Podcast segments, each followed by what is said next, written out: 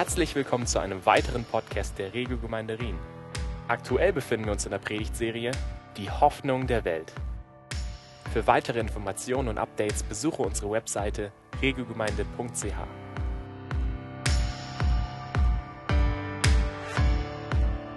Ich glaube, heute ist so ein Tag, wo mich keiner äh, bedauern wird, dass ich in das kalte Nass reinsteigen möchte, muss, äh, sondern es werden irgendwie alle wünschen, könnte ich doch bitte dabei sein.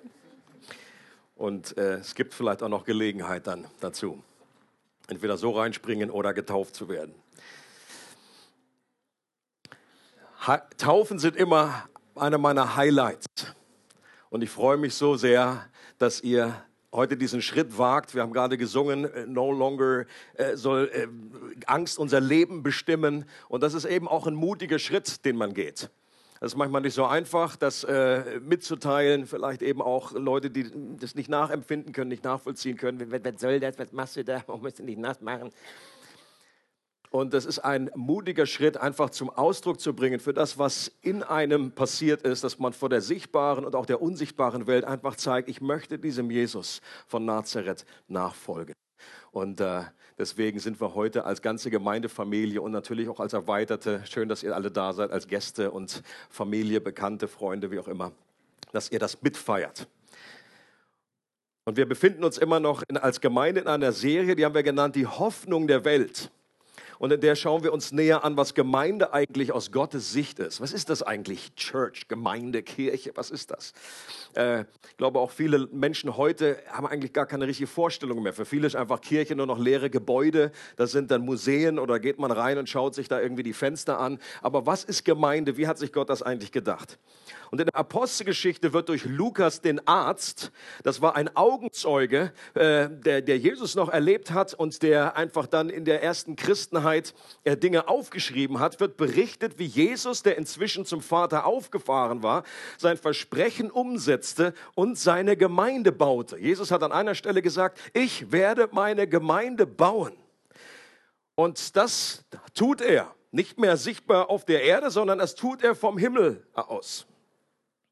Und in Kapitel 2 fasst Lukas das in einem Satz zusammen. Wie baut Jesus, wie baut Gott seine Gemeinde? Da heißt es, der Herr aber tat täglich hinzu, die gerettet werden. Das ist interessant, dass es hier heißt, der Herr tat täglich hinzu. Und es ist ja interessant, dass jetzt, wenn wir dann lesen, der Apostelgeschichte, da sind dann irgendwie nicht die Christen aus dem Himmel gefallen oder wie, wie, wie, wie, wie Äpfel dann von den Bäumen gefallen, sondern das passierte dann schon durch andere Menschen äh, im Normalfall, dass Leute einfach die, die gute, diese gute Botschaft weitergegeben haben, dass Menschen sich entschieden haben dazu, aber trotzdem aus Gottes Perspektive, aus, in der Bibelsicht heißt es, und Gott fügte täglich hinzu, die gerettet werden sollten. Und in Kapitel 8 in Apostelgeschichte wird dann anhand eines sehr spektakulären Beispiels konkret beschrieben, wie das ausgesehen hat. Und das ist eine der passendsten Stellen, wenn man eine Taufe feiert, eine meiner Lieblingsstellen in der Bibel, eine von vielen. Und erst recht eine passende Stelle, wenn einer der Täuflinge Philipp heißt. Wir schauen uns nämlich mal genauer an, was der damalige Philipp Us. Der hieß einfach noch genauso mit ein bisschen Anhang. Philipp Us. Einer der ersten Nachfolger Jesu, was der spektakuläres erlebt hat, wie Gott durch Philipp Geschichte geschrieben und wie Gott seine Gemeinde gebaut hat. Ihr könnt es hier mitlesen am Beamer. I hope. Philippus aber bekam von einem Engel des Herrn folgenden Auftrag. Mach dich auf den Weg in Richtung Süden benutze die einsame Wüstenstraße, die von Jerusalem nach Gaza hinunterführt. Philippus machte sich auf den Weg und als er diese Straße entlang ging, kam dort in seinem Reisewagen ein Äthiopier gefahren, ein Eunuch. Es handelte sich um einen hohen Würdenträger, den Minister der Kandake, der äthiopischen Königin. Der Mann war in Jerusalem gewesen, um den Gott Israels anzubeten und befand sich jetzt auf der Rückreise. Er saß in seinem Wagen und las im Buch des Propheten Jesaja.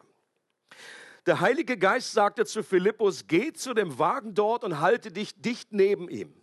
Philippus lief hin und als er neben dem Wagen herging, hörte er den Mann laut aus dem Buch des Propheten Jesaja lesen. Verstehst du denn, was du da liest? fragte er ihn. Wie kann ich es verstehen, wenn niemand es mir erklärt? erwiderte der Mann. Und er bat Philippus aufzusteigen und sich zu ihm zu setzen. Der Abschnitt der Schrift, den er eben gelesen hatte, lautete, man hat ihn weggeführt wie ein Schaf, das geschlachtet werden soll. Und wie ein Lamm beim Scheren keinen Laut von sich gibt, so kam auch über seine Lippen kein Laut der Klage. Er wurde erniedrigt und all seiner Rechte beraubt. Niemand wird über Nachkommen von ihm berichten können, denn sein Leben auf der Erde wurde ihm genommen. Der Äthiopier wandte sich an Philippus, bitte sag mir, von wem ist hier die Rede? Spricht der Prophet von sich selbst oder spricht er von jemandem anders? Da ergriff Philippus die Gelegenheit und erklärte ihm von dieser Schriftstelle ausgehend das Evangelium von Jesus.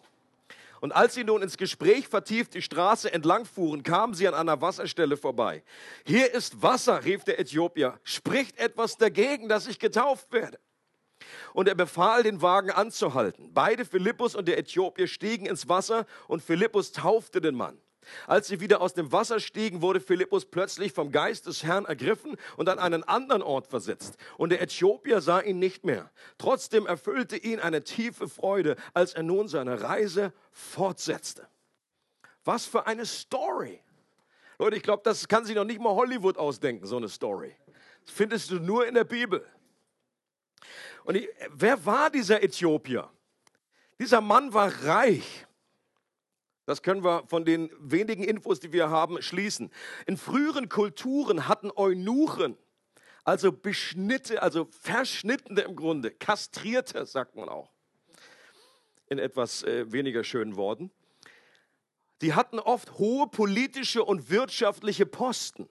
Dieser Mann war so eine Art CFO, ein Finanzminister der Kandake, also auch so ein komischer Begriff. Kandake war damals ein Titel von einem Königsgeschlecht. Und es gab damals eine Königin in Äthiopien und die hatte einen Finanzminister und offenbar war er reich und er war, hatte Einfluss, er hatte Macht. Der hatte eine eigene Limousine mit Chauffeur und allen damaligen Luxus für damalige Verhältnisse. Können wir uns also so eine Stretch Limo vorstellen mit der er lang gereist ist.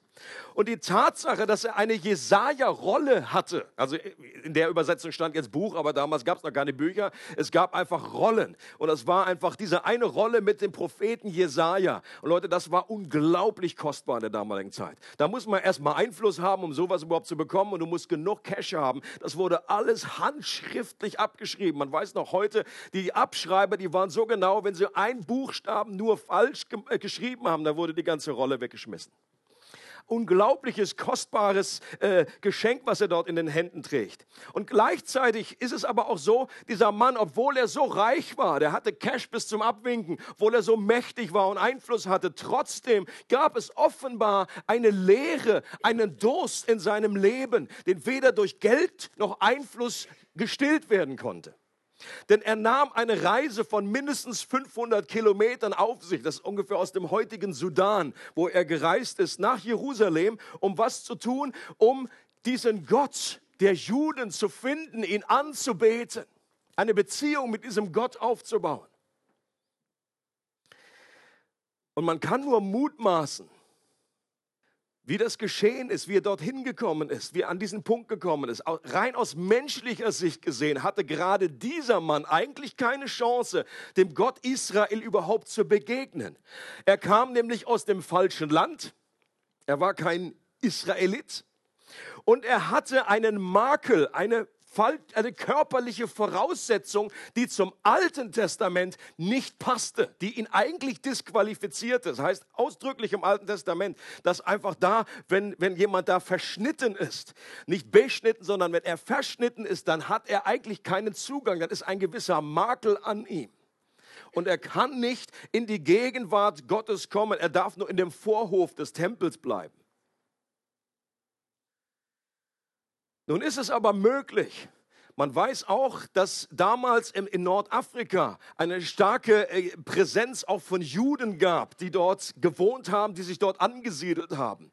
Und vielleicht hat dieser Mann, ist es kein Zufall, dass er sich gerade die Jesaja-Rolle geschnappt hat.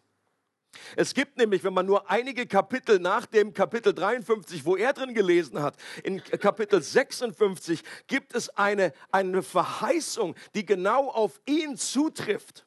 Da heißt es nämlich, könnt ihr hier mitlesen, denn so spricht der Herr, den Verschnittenen, in der englischen Bibel heißt es den Eunuchen die meine Sabbate bewahren und das erwählen, woran ich gefallen habe und festhalten an meinem Bund, denen gebe ich in meinem Haus und in meinen Mauern einen Platz und einen Namen besser als Söhne und Töchter. Einen ewigen Namen werde ich ihnen geben, der nicht ausgelöscht werden soll.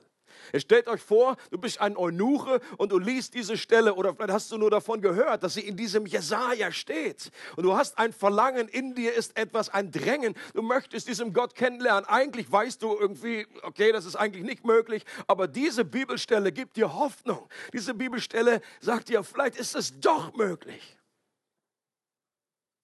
Aber der Art und Weise, wie wir ihn jetzt erleben, wie der wieder gen Heimat fährt, wieder von Jerusalem wieder nach Hause tuckert, gehe ich, lese ich das so, dass seine Hoffnungen und Erwartungen nicht wirklich erfüllt wurden. Seine Hautfarbe war doch etwas zu offensichtlich, schätze ich mal. Er kam gar nicht erst in den Tempel, um Gott näher zu kommen. Da waren die früher ganz, äh, ganz äh, penibel und haben dann gleich nachgefragt. Die haben da Wächter gehabt und da gab es Schilder und die gesagt haben, hier darf keiner, der nicht Israelit ist und so weiter und dann beschnittene erst, äh, äh, verschnittene erst recht nicht, dürfen nicht hineinkommen in diesen Tempelbereich. Und so kann ich mir gut vorstellen, wie er einfach doch sehr entmutigt nach Hause gefahren ist Vielleicht hat er ein gewisses Trostpflaster. Er wusste, ich habe diese Rolle hier, das ist schon mal ein gewisser Schatz. Aber er wollte ja keiner Buchrolle begegnen, er wollte Gott begegnen. Und deswegen war der Äthiopier kein Happy Chappy, wie die Engländer sagen. Der, der, saß da nicht und war voller Freude, das kam erst hinterher, sondern er ist da drin äh, nach Hause gefahren und gesagt, mein Gott, was, was mache ich? Wie soll ich diesem Gott begegnen? Wie kann ich dieses Loch, das in meinem Leben ist, bei all meinem Reichtum, bei all meinem Einfluss, wie kann ich dieses, diese Sehnsucht, die in mir ist, wie kann ich die gestillt bekommen? Aber Gott hatte diesen Mann als Ziel seiner souveränen Liebe auserwählt und markiert. Kennt ihr aus Filmen, äh, wenn, wenn ähm, irgendwie eine Rakete irgendwo einschlagen soll? Dann wird sie zuerst, je nach Rakete, dann wird sie mit einem, das Ziel mit einem Laser markiert. Okay? Der Laser macht halt das Ding irgendwie scharf und dann weiß sie ganz genau, dass die Rakete, dass sie da einschlagen soll. Und ich rede jetzt nicht von einer zerstörenden Rakete, sondern ich rede von einer Rakete der Liebe Gottes dass diese Liebe Gottes Menschen trifft und dass sie markiert werden, dass Gott sich jemanden aussucht und sagt, den will ich. Und Gott sein Herz gesehen hat, schon bevor der überhaupt da los äh, äh, aus Äthiopien abgefahren ist. Und Gott hat sich einen Mann ausgesucht. Ich glaube, das war nicht umsonst. Das war kein Zufall, dass er gerade diesen Mann erwählt hat, dass gerade diese Story dann in die Apostelgeschichte reinkam. Und was, was Gott damit sagen wollte, war, dass er einen hoffnungslosen Kandidaten gerade dazu benutzt, um deutlich zu machen, dass es jetzt im neuen Bund niemand mehr gibt, der von der Gegenwart Gottes ausgeschlossen wird. Keine Rasse, keine Hautfarbe, kein Geschlecht, kein Bildungsstand, kein Alter, auch nicht der moralisch schlimmste Zustand unseres Herzens disqualifiziert uns von Gottes Gegenwart. Das wollte Gott einfach zeigen, indem er jemanden nimmt, der eigentlich aus menschlicher Sicht und auch aus alttestamentlicher Sicht keine Chance hatte, dort hineinzukommen. Und Gott selbst hatte eine Überraschungsparty or orchestriert, die sich gewaschen hatte, im wahrsten Sinne. Die Waschung kam dann zum Schluss. Auch wenn Gott Philippus gebrauchte, so ist doch Jesus derjenige, der hier die Fäden im Hintergrund zieht. Lukas schreibt am Anfang, Lukas hat das Lukas-Evangelium geschrieben und die Apostelgeschichte. Am Anfang der Apostelgeschichte sagt, äh, schreibt Lukas, das ist nun der zweite Bericht, den ich dir schicke, lieber Theophilus. Das war der den das geschickt hat. Im ersten Bericht habe ich von all dem berichtet, was Jesus angefangen hat zu tun. Und das bedeutet, in der Apostelgeschichte ist das aufgeschrieben, was Jesus weiterhin getan hat. Obwohl das Ding Apostelgeschichte heißt, ist eigentlich, eigentlich Quark. Es ist Jesus Geschichte. Das hat er jetzt nicht mehr von unten gemacht, das hat er jetzt von oben gemacht. Und das ist eben genau dieser Punkt und das wird auch in dieser Story so deutlich, so sichtbar. Denn Philipp ist ein Evangelist mit einem kleinen E.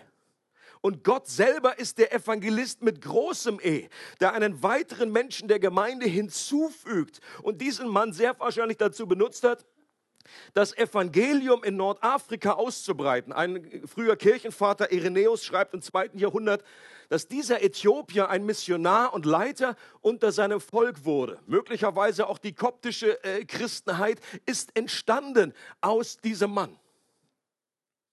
Denn es heißt ja eindeutig, dass Gott einen Engel schickte, der Philippus sagte, wo er hingehen soll. Philippus war da ganz happy, der hat da evangelisiert, der war in einer anderen Stadt, der war eigentlich, hey, es, es läuft gut, das hast da nicht irgendwie äh, gelangweilt rum, äh, machen wir heute hier.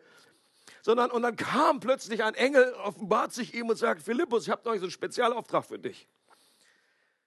Gott spricht durch seinen Geist, dass ich Philippus zu dem Wagen gesellen soll.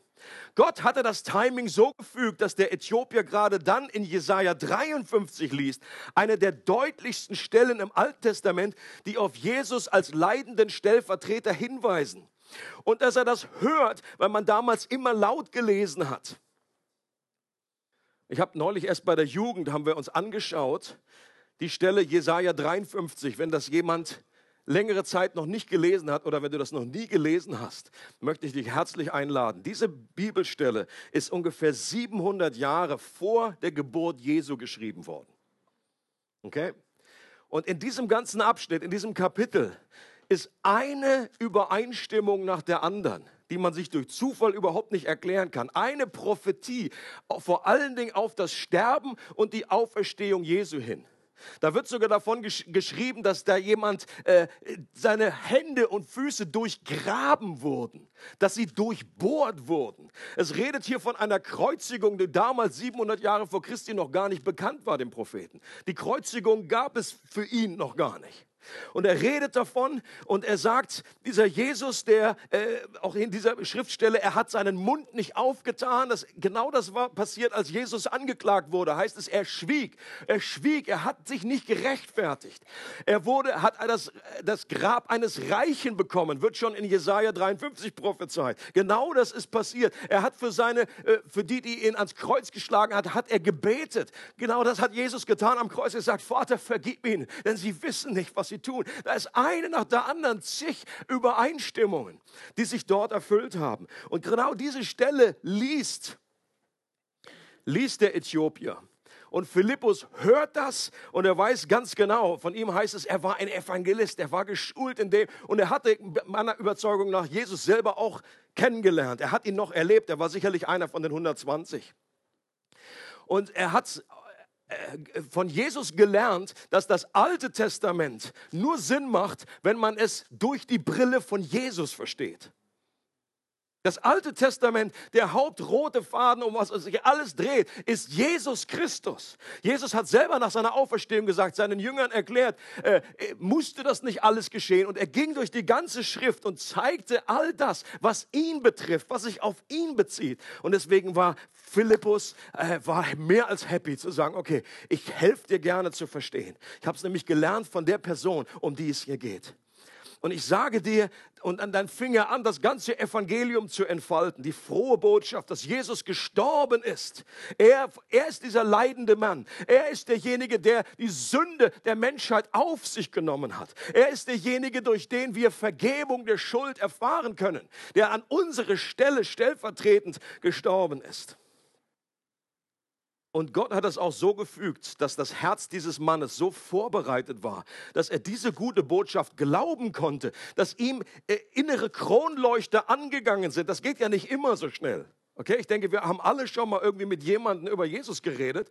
Und dann, äh, also in meinem Fall ist es jedenfalls nicht so, dass dann innerhalb von fünf Minuten jemand sagt, super, das ist, äh, leuchtet mir vollkommen ein, wo ist Wasser? Das war in meinem Fall, in meinem Leben nicht so. Das hat Monate gedauert.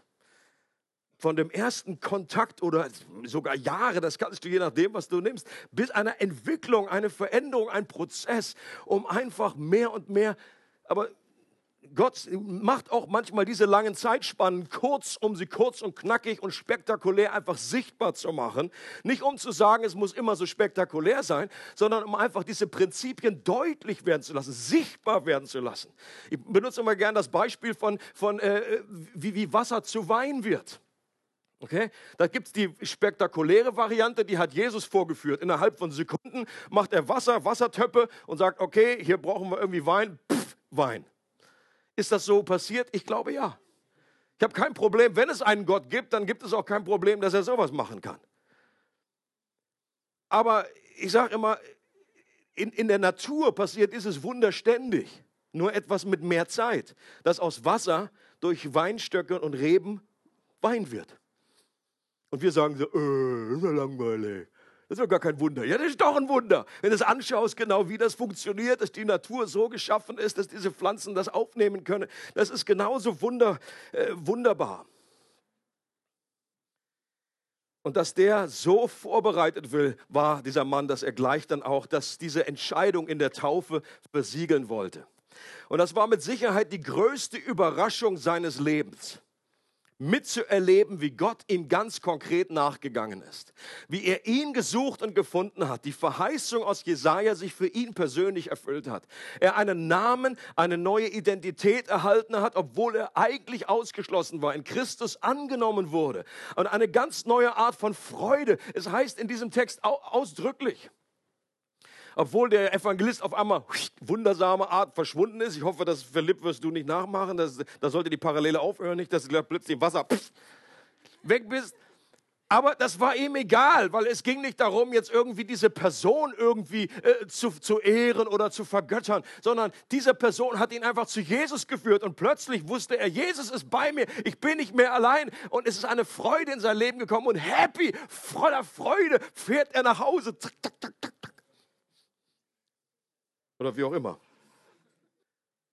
Und auch wenn die Art, wie Gott seine Gemeinde baut, meist nicht so spektakulär verläuft, ich sage es nochmal, so können wir an diesen spektakulären Beispielen die Prinzipien erkennen, die eigentlich immer gültig sind und die sich eigentlich immer wiederholen. Wie baut seine Gemeinde? Denk mal an das, dein eigenes Leben, wenn du Christ bist. Wie hat sich Gott dir offenbart? Wie bist du zum Glauben gekommen? Vielleicht befindest du dich eher im Bild gesprochen bei der Hinreise nach Jerusalem. Du suchst, du hast eine Sehnsucht in dir. Du hast diesem, bist diesem Gott noch nicht begegnet. Dann bist du in guter Gesellschaft, wie dieser Äthiopier. Er hat sich aufgemacht. Er hat sich aufgemacht zu dem, was damals bekannt war als der Ort, wo man Gott treffen kann. Oder vielleicht befindest du dich irgendwie etwas gefrustet in deinem Leben auf der, auf der Rückreise von Jerusalem. Du hast irgendwie was ausprobiert, du hast irgendwie versucht, Gott zu finden, aber es, irgendwie hat es nicht gegriffen. Irgendwie war es das nicht. Und du galoppierst da irgendwie nach Hause. Alles beginnt in unserem Leben, wenn Gott uns findet, wenn er uns äh, anvisiert mit diesem Laserstrahl, wenn er uns anvisiert, dass wir seiner Liebe irgendwann begegnen. Alles beginnt mit einer Sehnsucht. Und hier äh, möchte ich eine meiner Lieblingszitate äh, euch von C.S. Lewis, der das genialerweise ausgedrückt hat. C.S. Lewis, der Schriftsteller von den Narnia-Büchern, er sagt folgendes: Hätten wir gelernt, richtig in unseren Herzen zu lesen, dann wüssten wir, dass in uns ein Verlangen, ein heftiges Verlangen ist, das durch nichts in dieser Welt gestillt werden kann. Es gibt vieles auf dieser Erde, das ihm gerecht zu werden scheint, aber es bleibt immer ein Rest von Enttäuschung. Die Sehnsucht, die uns ergreift, wenn wir uns zum ersten Mal verlieben, wenn wir an ferne Länder denken oder am Anfang eines interessanten Studiums stehen, wird durch keine Ehe, keine Reise und kein Studium wirklich gestillt. Ich spreche hier nicht von unglücklichen Ehen, verfuschten Ferien oder verpatzten Karrieren. Nein, ich spreche von den besten, die es geben kann. Da war etwas und im ersten Erwachen der Sehnsucht wollten wir danach greifen und es festhalten, doch immer wieder entgleitet es unseren Händen. Ich denke, jedermann weiß aus eigener Erfahrung, wovon ich rede. Die Gattin mag eine vorzügliche Frau, das Hotel und die Aussicht können großartig und der Beruf des Chemikers mag eine wirklich interessante Sache sein.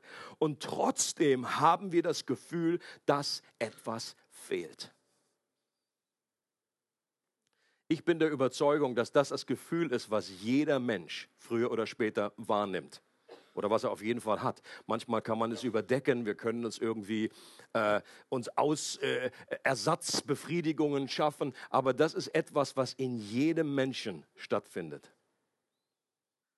Und die Antwort, die C.S. Lewis hierauf gibt, nachdem er selber über Jahre Atheist war, obwohl er überzeugter Atheist war und sagt, das brauche ich überhaupt nicht. Es gibt keinen Gott. Und dann hat Gott seinen Laser auf ihn gerichtet. Und dann fing eine Zeit der Suche an, die auch, war auch nicht einfach, die ging auch über Monate und über Jahre. Und irgendwann kam er zu der Überzeugung, es gibt diesen Gott. Dieser Gott ist real und er wurde zu einem der berühmtesten Schriftsteller und Verfechter des christlichen Glaubens, der unglaublich starke Argumente gesammelt hat, gerade für Menschen, die eigentlich mit Gott nichts anfangen können. Und er sagt dann Folgendes, wenn wir nun in uns selbst eine Sehnsucht entdecken, die durch nichts in dieser Welt gestillt werden kann, dann können wir daraus doch schließen, dass wir für eine andere Welt erschaffen wurden. Und ich bin der Überzeugung, es ist Gott selbst, der uns in unserem Leben den Anstoß dazu gibt, uns auf diese Reise nach Jerusalem zu begeben. Wir denken, wir suchen Gott, aber letztendlich ist er auf der Suche nach uns. Typisch ist auch, dass wenn wir am Ende, Ende unseres Lateins sind, so wie dieser Mann, der eigentlich gedacht hat, oh, Chance verpasst, das war wieder nichts, war wieder nichts. Irgendwie gefrustet nach Hause von Jerusalem weg, dass gerade in dem Moment Gott sich offenbart. Habe ich schon selber bei mir erlebt, habe ich schon bei vielen anderen gehört, dass da wir denken, wir sind am Ende unseres Lateins, wir haben eigentlich irgendwie keine Hoffnung mehr, da ist irgendwie alles zerbröselt, dann gerade findet Gott Menschen wenn wir es überhaupt nicht mehr selber erwarten, wenn wir enttäuscht und gefrustet eben auf dem Weg nach Hause sind. Und was Gott meistens benutzt, um uns anzusprechen, ist sein Wort. Das ist auch ein typisches Prinzip, was immer wieder kommt. Sein Wort in irgendeiner Form, durch eine Predigt, durch irgendein Buch, durch eine Postkarte. Es ist das Wort Gottes, was uns irgendwie äh, gelustig macht, was es uns irgendwie aufschließt, was uns eine, eine Wahrheit vor Augen führt, ein Samen in uns legt, der dann irgendwann aufgeht. Und dann benutzt Gott meistens andere Menschen und das hat er hier auch getan. Gott hätte das ja selber machen können. Warum schickt er denn den Engel und er sagt dann zum Philippus, hier geh da mal hin. Und der Geist Gottes spricht, jetzt geh da hin und so weiter. Es ist offenbar Gottes Plan A, dass er durch Menschen führt, obwohl es ja am Anfang der Apostelgeschichte heißt, und Gott fügte täglich hinzu, die errettet wurden. Aber Gott benutzt Menschen. Und das ist genial, dass wir uns benutzen lassen können, dass wir dabei sind. Braucht Gott uns? Nee, nicht wirklich. Aber will er uns gebrauchen? Ja, wirklich. Und dann setzt das eben auch eine gewisse Demut voraus. Ich bin so froh, dass dieser Äthiopier demütig genug war, hungrig genug war, um einfach zu sagen, wie soll ich denn das verstehen? Ich meine, er hätte total anders reagieren können. Wenn da irgendein Fremder ankommt, weißt du, der war jetzt wahrscheinlich auch nicht gerade so seine, seine gesellschaftliche Klasse, er so voller Macht, das ist ja voll der Politiker, äh, stinkereich, und da kommt dann irgend so einer dahergelaufen, der war wahrscheinlich verstaubt von irgendwie dieser, dieser Weg da und sagt, äh, äh, äh, äh. Sagt, was machst du hier? Geh mal weg da, ich will in Ruhe lesen. Und dann sagt er, verstehst du da überhaupt, was du liest? Und dann hätte er sagen können, was fällt dir überhaupt ein? Ich bin, ich bin der Schatzmeister, ich bin der CFO. Natürlich verstehe ich, was ich da lese von dem Schaf und so. Ist doch völlig einleuchtend. Und hat zugegeben, er war demütig genug und hat gesagt, nee, ich verstehe es nicht. Wenn mir das nicht jemand erklärt, könntest du mir es vielleicht erklären. Und Leute, und das setzt eine Demut voraus. Und mit Demut, Gott offenbart sich Menschen, die demütig genug sind, sich helfen zu lassen. Die sagen, okay, ich habe nicht all die Antworten, ich habe nicht alles irgendwie äh, äh, parat, aber bitte, ich brauche Hilfe, brauche Unterstützung. Und dann hat er einen Glauben erhalten. Er hat einen Glauben geschenkt bekommen. Das ist auch eins der Prinzipien. Gott schenkt Glauben. Wir sagen, weil Glauben ist die Voraussetzung. Und wir denken manchmal, ja, wie soll ich denn glauben? Wie soll ich denn das machen? Wo soll ich mir das hernehmen? Aus den Rippen schneiden oder was? Ich einfach pressen und einfach glauben. Und die gute Botschaft ist, dass selbst das ist nicht unsere Leistung, ist nicht unser Werk, sondern Gott schenkt Glauben. Da können wir selber gar nicht genau sagen, wo habe ich denn das jetzt her? Oder das entsteht einfach durch das Hören der Botschaft, entsteht ein Glaube in unserem Herzen. Und dieser Glaube hilft uns zu realisieren, dass es eigentlich viel schlimmer um uns stand, als wir befürchtet hatten dass wir aufgrund unserer Schuld und unseres Egoismus genauso hoffnungslos von der Gegenwart Gottes ausgeschlossen waren wie der Äthiopier aber dass wir in Jesus geliebter sind, als wir das jemand zu hoffen gewagt haben und dass Jesus stellvertretend von äh, Gottes Gegenwart ausgeschlossen wurde, damit wir Teil von Gottes Familie werden können. Das ist die gute Botschaft. Dass Jesus das an unserer Stelle getan hat, dass er den, das Leben gelebt hat, das wir hätten leben sollen, dass er den Tod gestorben ist, den wir hätten sterben sollen, an unserer Stelle und dass wir alle zu diesen Verschnittenen gehören aus Jesaja. Dass wir alle einen Makel an uns haben, nicht im körperlichen, aber im moralischen Sinne. Die Bibel sagt, da ist niemand, der gerecht genug ist, vor Gottes Angesicht zu kommen. Aber thank God gibt es diese gute Botschaft, dass Jesus unseren Makel komplett entfernt hat. Warum? Weil er den Makel auf sich selber genommen hat. Und als er am Kreuz hing, das liest du auch in Jesaja 53, da haben die Menschen gespottet über ihn und die haben gesagt, er ist nicht, nicht mehr als Mensch zu erkennen. So verunstaltet war er. Der war nicht nur ein bisschen beschnitten, sondern es war einfach ein Stück rohes Fleisch, was gefoltert wurde, was nicht mehr als Mensch erkennbar war. Und das hat Gott selber auf sich genommen, freiwillig, um dich und mich wieder zu ihm zu führen. Und uns bei sich zu haben. Und Philippus hat das Evangelium ja nicht nur verkündigt, wenn ein Engel ihn beauftragt hat. Das lesen wir in der Apostelgeschichte. Das war nur ein, ein, ein spektakulärer Einzelfall. Das lesen wir später auch nicht mehr. Aber Philippus hat ganz normal, hat das Evangelium verkündet, überall, wo er hinkam. Vorher hat er das getan und dann auch nach dieser Episode wurde in eine andere Stadt da entrückt und dann ging er, was hat er gemacht? Er redete vom Evangelium. Also er hat dann nicht irgendwie rumgesessen und gesagt, oh nee, jetzt mache ich das nur noch mit Engel. Ab jetzt nur noch so mit spezieller Einladung. Nein, das ist nicht der Punkt äh, der Geschichte, sondern es gibt diese beiden Varianten. Es gibt den normalen Auftrag, den Jesus sowieso schon gesagt hat, und es gibt diesen speziellen Auftrag. Wir sollten für beide Varianten offen und parat sein und beides erwarten in unserem Leben. Wir müssen nicht warten, bis ein Engel kommt, bis wir dieses Evangelium verkünden. Unseren Nachbarn, unseren Freunden, Familie, wenn du hier bist heute, äh, hörst du vielleicht dieses Evangelium zum ersten Mal. Und wir sollten aber auch parat sein, auf Sendung sein, dass Gott uns speziell anspricht. Das ist manchmal nicht so dramatisch wie durch so einen Engel, der da vor einem steht, dann gibt es ja irgendwie wenig zu vertun. Aber selbst auch hier musste Philippus, äh, musste erstmal diesen einen Schritt gehen, er musste erstmal gehorsam sein. Ist ja interessant, dass Gott dann einfach schrittweise sich offenbart. Äh, Engel hat nicht von, von Anfang an gleich gesagt, also geh auf die Straße und dann kommt ein Wagen und dann gehst du an zu dem Wagen. Nee, er hat erstmal gesagt, geh auf die Straße. Gibt es noch irgendwie eine andere Ankündigung? Nee, einfach auf die Straße. Okay, so, gehen wir auf die Straße. Und dann stand er da und hat sich wahrscheinlich auch gefragt nach irgendwie einer Stunde, sag mal, was mache ich hier eigentlich? War doch die Pizza irgendwie die falsche? Hätte ich doch die andere nehmen sollen, habe ich den Engel wirklich gesehen. Und dann kam dann nochmal der Geist Gottes und sagt, jetzt geh zu diesem Wagen. Also, soll einfach heißen, es ist schrittweise, dass Gott uns führt.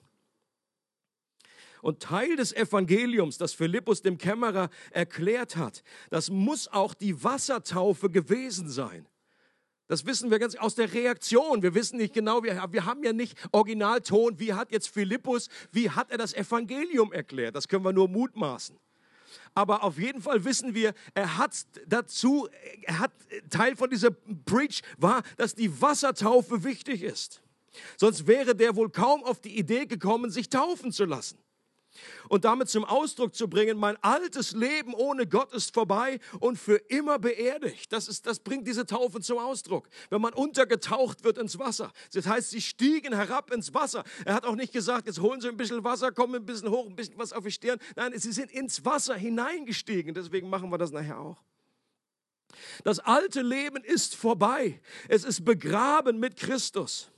Und meine Schuld ist abgewaschen, weil Jesus stellvertretend für meine Sünden äh, gelitten hat. Und ab jetzt lebe ich mit, mit Gott in einem neuen Leben, das von Freude bestimmt wird. Und äh, bin auferstanden mit Jesus, komme wieder raus aus diesem Wasser. Also hoffentlich. Werden wir nachher dann sehen, ob dann die, die Strömung, äh, meistens, meistens klappt das. Und das ist, das ist auch der Grund, warum wir bei uns in unserem Verständnis der, der Bibel keine Kleinkinder taufen. Weil wir die Überzeugung sind, äh, dass die Wassertaufe diese geistliche Realität voraussetzt, dass jemand selber äh, aus eigenen Stücken erkannt hat, von eigener Verantwortung erkannt hat und sich hat ansprechen lassen von der Liebe Gottes und weiß um diese Realität. Ja, ich bin mit Christus verbunden durch den Glauben. Er hat mich errettet. Er ist derjenige, der meine Schuld auf sich genommen hat. Und das drücken wir dann durch die Taufe, bringen wir das zum Ausdruck, wird das sichtbar. Und deswegen, und das, das kann ein Kleinkind noch nicht. Das können wir für ein Kleinkind nur stellvertretend in der Hoffnung, dass es dann mal irgendwann zum Glauben kommt. Aber wir sind der Überzeugung, dass man diese, diese Reihenfolge nicht umkehren sollte, sondern wer, wer glaubt und getauft wird, sagt Jesus, wird errettet werden. Und was dieser Mann, finde ich so cool, wie er auch hier eine, eine Demut zum Ausdruck bringt. Er sagt, er sieht das Wasser und er hat einfach diese, diese Preach gehört, okay, wenn du gläubig bist, und dann kannst du getauft werden. Und plötzlich kommen sie an diese Wasserstelle und dann sagt er, okay, da ist Wasser. Was hindert mich, getauft zu werden? Was hindert mich, getauft zu werden? Und ich möchte die Frage gerne weiterleiten. Vielleicht bist du noch nicht getauft und du überlegst noch hin und her. Und äh, es gibt ja einige Gründe, was uns hindern könnte. Also ich habe äh, schon einiges gehört. Ich habe schon gehört von, äh, na, ich möchte einfach noch warten, bis ich, äh, bis ich noch so richtig, äh, bis ich noch das, bis ich, bis ich Gott noch besser verstanden habe, bis ich Gott noch besser kennengelernt habe. Leute, wie, wie lange hat dieser Mann Gott kennengelernt? Wie, wie lange kannte er ihn? Wie, wie lange war er im Glauben? Das waren vielleicht irgendwie Stunden. Die Taufe ist nicht irgendwie so eine spezielle Ebene, wo man einfach erstmal 20 Jahre Christ sein muss, griechisch das Neue Testament auswendig lernen, äh, äh, möglichst haben muss, absolut sündenfrei durchs Leben gehen. Äh, und dann wird man irgendwann als Höhepunkt gekrönt und wird getauft. Nein, es gehört an den Anfang. Es gehört im Grunde an den Anfang unseres Paketes. Wir kommen zum Glauben. All die, die 5000, die äh, an Pfingsten zum Glauben kamen, die wurden am selben Tag getauft. Okay?